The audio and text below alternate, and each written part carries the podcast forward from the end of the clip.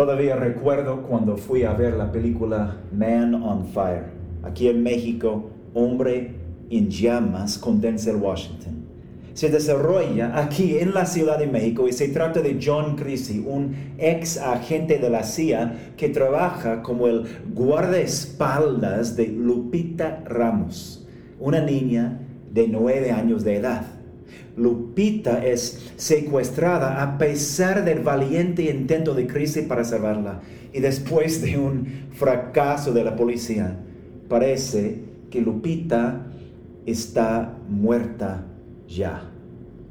Como consecuencia, Chrissy empieza una misión de venganza mata y tortura a los involucrados uno tras otro de manera cada vez más atroz que la anterior. Y con cada acto de venganza, el público que estaba en el cine conmigo aplaudió y gritó su aprobación. Aún sabiendo que solo era una película, teníamos sed de sangre. ¿Por qué? Porque todos nosotros conocemos la experiencia de ser una víctima, tal como Lupita Ramos y su familia. Tal vez un amigo cercano te traicionó, o tal vez tus papás te abandonaron o te dejaron con pocos recursos y muchos problemas. O quizá tu esposo te engañó o tu hijo te rechazó puede que el gobierno que debería protegerte te haya explotado o te haya dejado solo. O el pastor o la iglesia en la que confiabas te falló. O tu jefe te usó. O alguna persona ha abusado de ti, ya sea física, sexual, emocional, espiritualmente o lo que sea.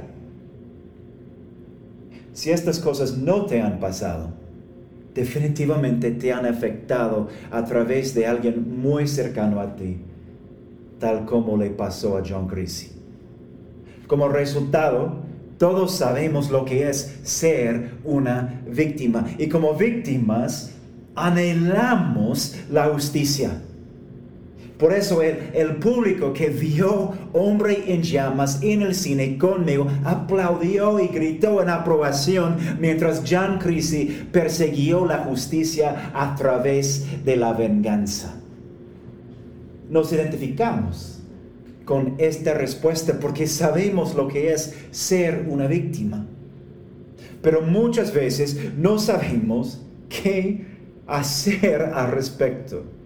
Pocos de nosotros, espero, vamos a imitar a John Creasy y matar y torturar a los involucrados uno tras otro hasta llegar al que está detrás de nuestra victimización. Entonces, ¿qué nos queda por hacer? ¿Qué se supone que hacemos con el hecho de que somos víctimas? Sí, hemos sufrido, sí seguimos afectados como resultado, sí anhelamos justicia, bueno, ¿y ahora qué? ¿Y ahora qué?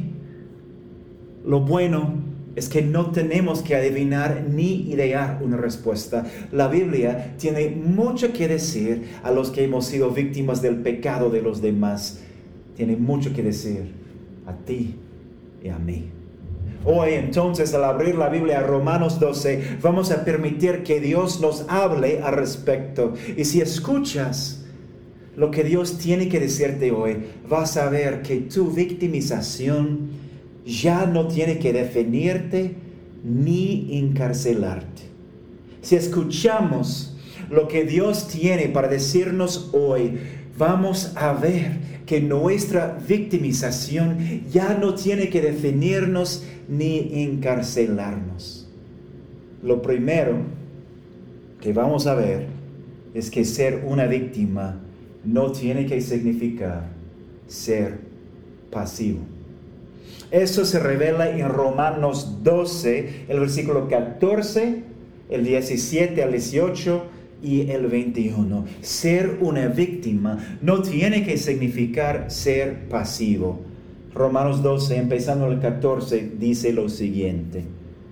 Bendigan a quienes los persiguen, bendigan y no maldigan. No paguen a nadie mal por mal. Procuren hacer lo bueno delante de todos. Si es posible y en cuanto dependa de ustedes, vivan en paz con todos. No te dejes vencer por el mal, al contrario, vence el mal con el bien. Como víctimas, a veces vivimos como si nuestra existencia fuera una existencia pasiva. Vivimos como si toda nuestra vida se tratara de solamente aceptar lo que el mundo nos da y aprender a vivir con ello. Pero aquí leemos algo sorprendente. Como víctimas no tenemos que vivir una existencia pasiva. De hecho, estamos llamados a tomar la iniciativa con audacia. Aquí, en Romanos 12, hay seis verbos imperativos. Bendigan, no paguen, procuren, vivan, no te dejes, vence. Y sí, sé que, que, al principio estos seis verbos imperativos te pueden sonar como nada más una carga adicional para llevar. Pero si reflexionas en ellos conmigo un poco, vas a ver que no las son. Primero son un alivio te rescatan de la falta de control que experimentas como víctima y te liberan de tener que vivir una vida pasiva. Aunque no has tenido el control sobre lo que te pasó, sí tienes el control sobre cómo responder. Y esto es un alivio. Segundo, además de ser un alivio, son un privilegio. Fíjate que cada mandamiento te da la oportunidad de ser como Jesucristo, el que eligió bendecir a quienes, a quienes lo persiguieron, el que lo eligió no pagar a nadie mal por mal, hacer lo bueno delante de todos y vivir en paz con todos en cuanto dependía de él. Él que escogió no dejarse vencer por el mal, sino vencer el mal con el bien. ¿Te das cuenta de que las únicas personas que pueden obedecer estos mandamientos son víctimas? No puedes obedecer el mandamiento de bendecir a quienes te persiguen si nadie te persigue ni puedes seguir el mandato de, no pagar a nadie mal a menos que alguien te haya hecho mal, ni tampoco resistir la tentación de dejarte vencer por el mal y elegir vencer el mal con el bien. Así que estas ordenanzas les dan solamente a las víctimas el privilegio de reflejar la imagen de Jesucristo. Es decir, como víctimas, tú y yo tenemos una oportunidad privilegiada que nadie más tiene. La oportunidad de cumplir el propósito por el que Dios nos creó. Ser como Él. ¿Ves? Estos mandamientos son mucho más que una carga adicional para llevar Primero, son un alivio para las víctimas. Segundo, son un privilegio para las víctimas. Y tercero, también son esperanza para las víctimas. Regresemos al ejemplo de la película Hombre en llamas. A lo largo de la película, el personaje de Denzel Washington, John Creasy, busca venganza al pagar la violencia contra Lupita con qué? Con cada vez más violencia. Pero más adelante en la película, Chrissy se entera de que la niña sigue viva. El líder del grupo que la había secuestrado está dispuesto a, a entregarla a su mamá con la condición de que John Christie esté dispuesto a ser torturado y matado por todo lo que él ha hecho. Y John Creasy, quien, y no es por casualidad, John Creasy, quien tiene las iniciales JC, como Jesucristo, y tiene heridas permanentes en las palmas de sus manos, como Jesucristo, elige dar su vida a cambio de la vida de la niña. Y en este momento todo el ambiente del cine cambió. El público que había estado aplaudiendo y gritando en aprobación, de repente estaba llorando con lágrimas visibles y llantos audibles. Durante la proyección de la película, todos habían estado expresando sus deseos de venganza. Pero de repente, se dieran cuenta de que esto era algo aún mejor que la venganza, algo más hermoso, más impactante, más transformador. Y en este momento, algunos de nosotros recordamos lo que la monja le había dicho a John Chris hace dos horas cuando empezaba a trabajar para Lupita. Ella le dijo, no te dejes vencer por el mal al contrario, Crisi, vence el mal con el bien. Y John, en su español del mismo nivel que el mío, respondió, es Romanos capítulo 12, versículo 21. A lo largo de la película, Crisi había tratado de vencer el mal con el mal y no sirvió. Al final, logró vencer el mal, pero no con su estrategia, sino con la estrategia de Dios que la monja le había compartido. Venció el mal con el bien. Tú y yo estamos como el público que estaba conmigo ese día en el 2004. Pensamos que la venganza es el camino a la justicia. Pensamos que podemos vencer el mal con el mal, pero en algún lugar profundo de nuestro corazón sabemos la verdad. Sabemos que hay algo más hermoso, más impactante, más transformador. Sabemos que hay algo que tiene mucho más poder y que sí puede vencer el mal. Y sabemos que no es la venganza, es el bien. John Creasy no aprendió esta lección hasta el último día de su vida. Pero tú no tienes que esperar. El día de hoy puedes decidir que de ahora en adelante vas a bendecir a los que te persigan que vas a negarte la venganza, que vas a dejar el castigo en las manos de Dios y que vas a hacer todo lo que puedes para vivir en paz con todos, incluyendo a tus enemigos. Y todo eso hace que, que los seis verbos imperativos no sean una carga más, sino que sean tu esperanza estos mandamientos te dan la esperanza de que puedes escapar de la maldad que te dañó y de la maldad que te controla al negarte la oportunidad de darles a los culpables lo que merecen y decidir darles lo contrario de lo que esperan. Con esto dejas de ser solo una víctima y te conviertes en un vencedor, más que vencedor, en lugar de una víctima pasiva más. Pero hay más. Si solo leemos estos versículos podremos pensar que obedecerlos significa que tenemos que ignorar toda la maldad que nos han hecho pero esto, y necesito que me escuchen, eso está lejos de la verdad. Cuando leemos los otros versículos del pasaje, descubrimos nuestro segundo punto. Ser una víctima no tiene que significar negar la venganza.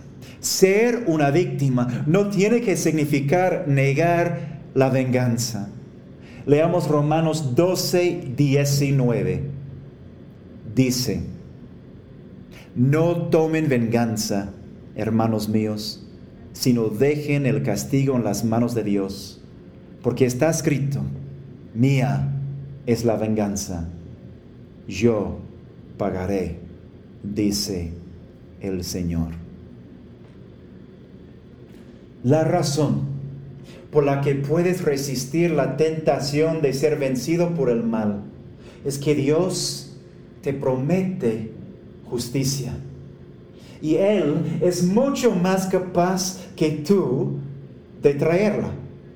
Es decir, bendecir a los que te persigan y no pagar a nadie mal por mal no significa que ellos nunca tengan que responder por sus acciones, sino que responderán delante del juez del universo y no delante de ti.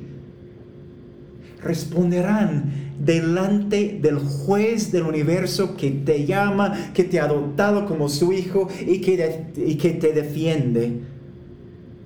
Resistir las ganas de buscar tu propia venganza no es de ninguna manera abandonar la justicia, es poner la justicia en las manos de tu Dios. Obedecer los seis verbos imperativos del pasaje anterior tampoco significa que estás fingiendo que tus victimarios no te han hecho algo terriblemente malo. Al contrario, el mero hecho de que los estás entregando a Dios es prueba de qué tan grave es su pecado. Su pecado contra ti es tan grave que solo el Dios soberano puede tratar con él. Por eso el pasaje no dice, no tomen venganza porque la venganza es mala. No. Dice, no tomen venganza porque la venganza pertenece a Dios. Y Él promete a cumplirla. Yo pagaré, dice el Señor. Y algunos dicen que la doctrina del juicio de Dios es mala y que promueve odio y violencia, pero la verdad es exactamente lo contrario. Si creemos que Dios nos vengará, no tenemos que buscar nuestra propia venganza. Si sabemos que Dios sí nos va a traer justicia, no tenemos que crear nuestra propia justicia. Si estamos seguros de que Dios ha visto lo que nos hicieron y que Dios nos va a defender, no tenemos que responder con odio. La doctrina del juicio de Dios nos libera para bendecir a los que nos persigan y no pagar mal por mal, porque sabemos que hay un mayor juicio que el nuestro. Si eres víctima como yo, Dios no quiere que ignores el mal que ha sido cometido en tu contra. Quiere que permitas que Él lo trate por ti. Así que cuando un cristiano cualquiera te dice que, que debes perdonar y olvidar, lo que es un concepto cultural y no un concepto bíblico, recuerda que Dios no te manda olvidar el mal que te han hecho sino a entregárselo a Él para que Él pueda hacer justicia perfecta. Por eso en el versículo 18 Dios nos dice, si es posible, y en cuanto depende de ustedes, vivan en paz con todos. Es decir, mientras bendices a los que te persigan y vences el mal con el bien, Dios quiere que sepas que a veces la paz simplemente no es una posibilidad. Por ejemplo, si eres víctima de algún tipo de abuso y el abusador sigue sin arrepentirse, Dios no quiere que te sometes al abuso en el nombre de paz, de ninguna manera. Dios quiere que escapes. Además, es importante mencionar que confiar en Dios para hacer justicia no significa que no denuncias a los que cometen crímenes en tu contra. En el próximo capítulo del libro, Pablo explica que el gobierno es un instrumento ah, de la justicia de Dios en las manos de Dios y que existe para proteger a las víctimas. Entonces, ser una víctima no tiene que significar negar la venganza. Más bien, significa vivir con la confianza de que Dios te va a vengar. Esto es lo que te empodera para bendecir a los que pecan contra ti y resistir las ganas de pagar mal por mal. Ser una víctima no es nada fácil, tampoco es placentero. Pero esta mañana hemos visto dos cosas. Hemos visto uno que ser una víctima no tiene que significar ser pasivo, como si no tuvieras ningún control. Y segundo, no tiene que significar negar la venganza, como si no tuvieras el derecho de realizar justicia. Ahora, antes de terminar, quiero que veamos una tercera verdad sobre la victimización y es esta. Ser una víctima no es todo lo que eres. Ser una víctima no es todo lo que eres, porque también eres un victimario. De la misma manera en la que la gente te ha ofendido, tú has ofendido a Dios. Tal como tú has sido la víctima del pecado de alguien más, tu pecado ha hecho a Dios una víctima. Y aunque tú fueras totalmente inocente en el sentido de que no existe nada, absolutamente nada, para merecer lo que te hicieron, Dios es inocente en el sentido de que jamás ha cometido ni un solo pecado. Y su carácter no tiene ni una sola mancha. Cuando alguien peca en contra tuya, peca en contra otro pecador. Cuando tú pecas contra Dios, pecas contra perfección. Y no es como si hubieras ofendido a Dios una vez, o, por un día, o durante un año. Cada día de tu vida lo has hecho. Lo has hecho víctima de tu pecado, de, tu egoísmo, de tu ingratitud, una y otra y otra vez. Un patrón de tu vida, especialmente antes de Cristo, pero que sigue activo, es tomar todo lo que Dios te da gratuitamente y usar los mismos regalos que te da para dañarlo. De hecho, antes de Cristo, tu corazón y tu comportamiento estaban tan opuestos a Él, de tal forma que la Biblia te llamó enemigo de Dios. Entonces, además de ser una víctima inocente, y sí, sí, eres una víctima inocente, eres también un victimario contra el ser más inocente del universo, la única víctima que jamás ha victimizado a nadie más. Así que no puedes ver el mundo solo desde la perspectiva de la víctima que eres. También tienes que ver el mundo desde la perspectiva del victimario que eres. Y cuando ves el mundo como el victimario que eres, aprenderás que como la víctima que eres, no estás solo. El mismo libro de Romanos nos presenta la única víctima que nunca ha victimizado a nadie, a decirnos lo siguiente en el capítulo 5 Versículo 8.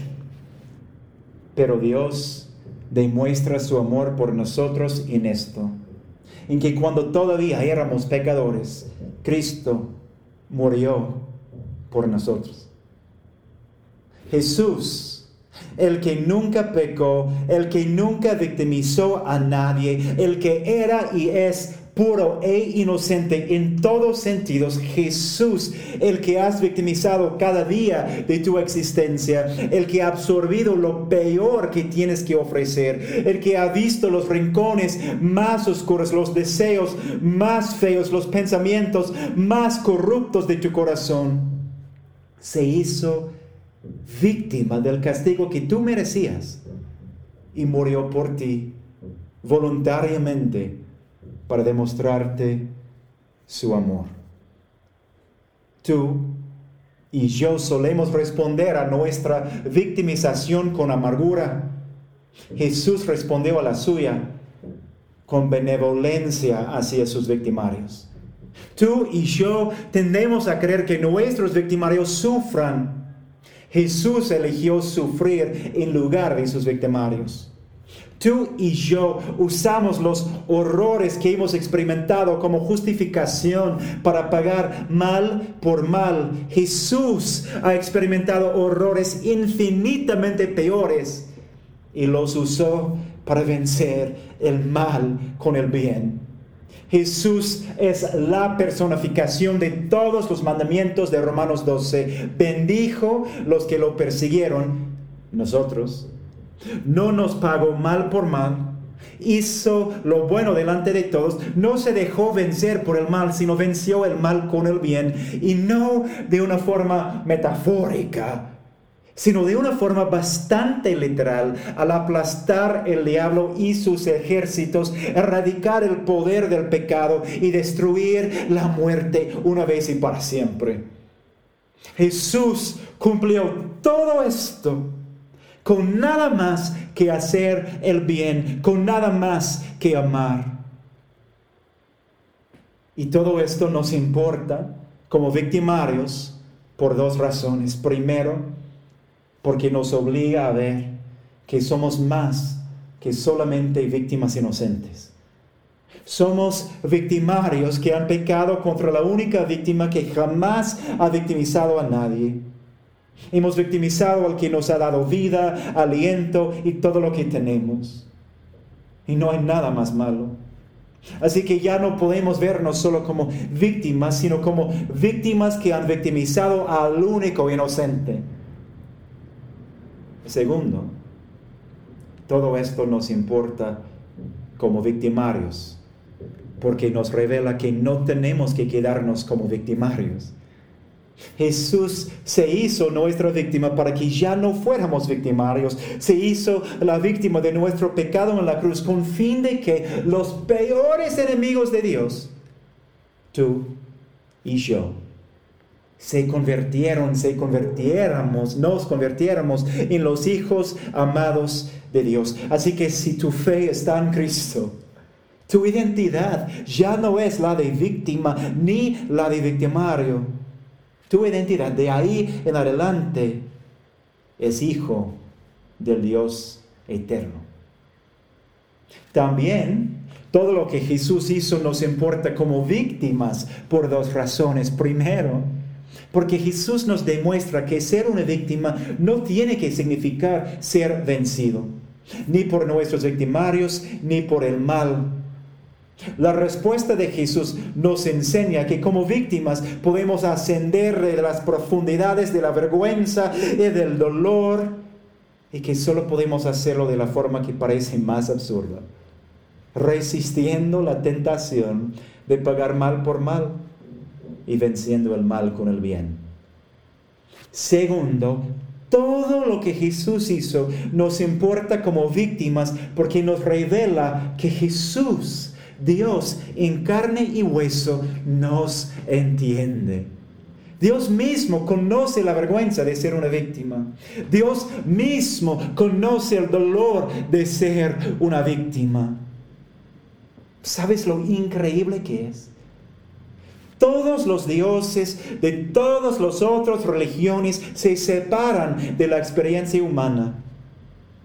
Pero Jesús, Jesús voluntariamente entró a una de las experiencias humanas más difíciles y confusas. Ser una víctima inocente.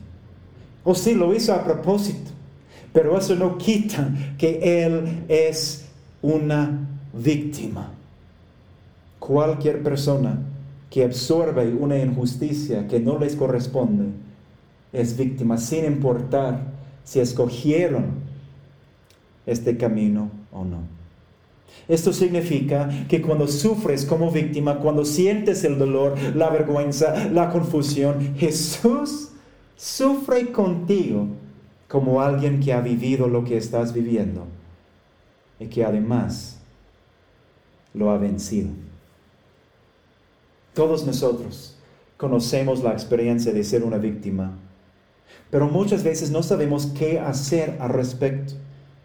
Por eso es necesario que escuchemos las palabras de Romanos 12. Nos dicen que ser una víctima no tiene que significar ser pasivo.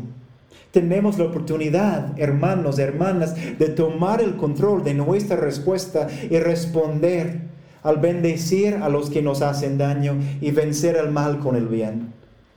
También las palabras de Romanos 12 nos dicen que ser una víctima no tiene que significar negar la venganza. Dios no quiere que ignores el mal que ha sido cometido en tu contra. Lo que quiere es que permitas que Él lo pague en tu lugar. Además, Romanos nos dice que ser una víctima no explica todo lo que eres. También eres victimario. Pero a través de Jesucristo, tu identidad ya no se encuentra en ninguno de los dos. Se encuentra en ser hijo amado de Dios mismo. Para ti entonces, ¿cómo luciría bendecir a tus enemigos?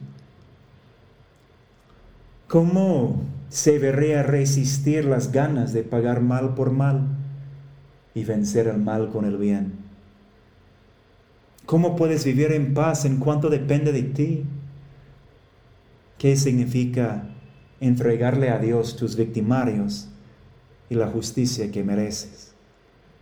La respuesta va a ser diferente para cada quien, pero el poder de hacerlo viene de la misma fuente para todos nosotros.